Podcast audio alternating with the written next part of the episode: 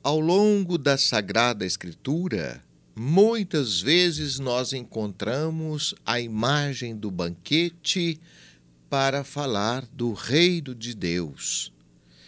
Esse é o tema da nossa reflexão de hoje. No Evangelho de São Mateus, no capítulo 22, de 1 a 14, nós encontramos a seguinte expressão: Dizei aos convidados: Já preparei meu banquete, matei meus bois e os animais cevados. Tudo está pronto, vinde para a festa. Eu posso imaginar o grande investimento de alguém para realizar uma festa tal qual esta da parábola. Ele fala de bois e animais cevados, fala no plural.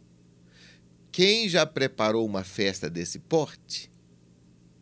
Certamente não foi nada fácil.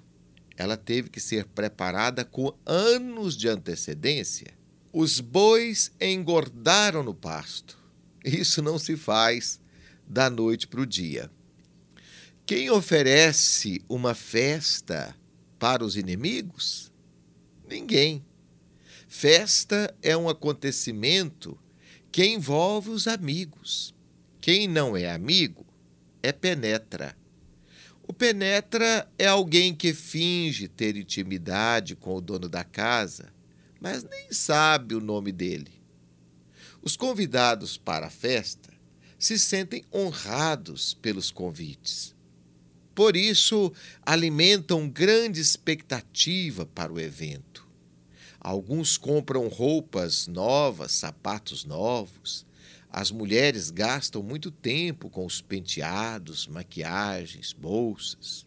Jesus usou a imagem da festa muitas vezes para falar-nos do reino de Deus não poderia ter usado imagem melhor do que essa.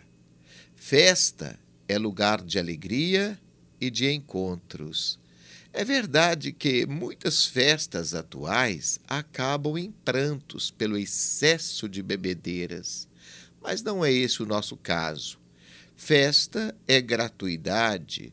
O profeta Isaías nos confirma isso lá no capítulo 55. Ele diz o seguinte: Atenção, todos vós que tendes sede, vinde beber desta água, mesmo os que não tendes dinheiro, vinde, comprai trigo para comer sem pagar nada. Levai vinho e leite, que é de graça. Por que gastais o vosso dinheiro naquilo que não alimenta, e o vosso salário naquilo que não pode saciar-vos? Se me escutardes, havereis de comer do melhor e saborear pratos deliciosos. Pois é, o reino de Deus é de graça, e Deus nos criou para o seu reino. O cantor Padre Zezinho nos fala isso de forma muito poética em sua música Cidadãos do Infinito. Por escutar uma voz que disse que faltava gente para semear. Eu deixei meu lar, saí sorrindo, assoviando para não chorar. Eu fui me alistar entre os operários, que deixam tudo para te levar, e fui lutar por um mundo novo. Eu não tenho lar, mas ganhei um povo. E o padre repete: Sou cidadão do infinito, do infinito, do infinito, e levo a paz no meu caminho no meu caminho. Deus não nos criou para a perdição, mas para gozar sempre de Sua companhia. Somos cidadãos do infinito. Não pode haver festa maior do que estar na companhia de Deus. Mas Deus não nos obriga a aceitar o seu convite. Ele sabe respeitar a nossa liberdade. É precisamente nesse ponto que vamos entender o mistério do mal. Ele se torna presente sempre que não usamos bem a nossa liberdade. Muitos recusam ao convite do Pai para a festa. Optam por trilhar caminhos estranhos. O filho pródigo, por exemplo, longe do Pai, chegou a desejar a comida dos porcos. Ainda bem que tomou consciência do seu estado de miséria e voltou aos braços do Pai. Mas quantos não voltam? Na parábola do banquete, a bondade de Deus fica muito evidente. Ele preparou-nos um farto banquete com tudo do bom e do melhor.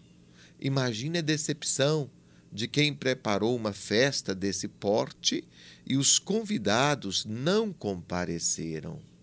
Cada um arranjou uma desculpa esfarrapada para não comparecer ao local da festa. Rejeitar um convite de Deus é coisa muito séria.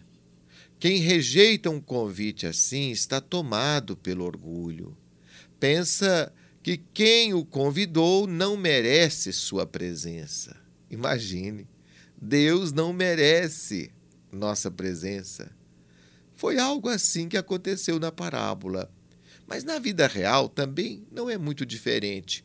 Alguns simplesmente dão as costas para Deus. Refém do amor que sente por cada um de nós, Deus espera que um dia a gente tome consciência desse convite e aceite participar de sua festa. Felizes os convidados para a ceia do Senhor.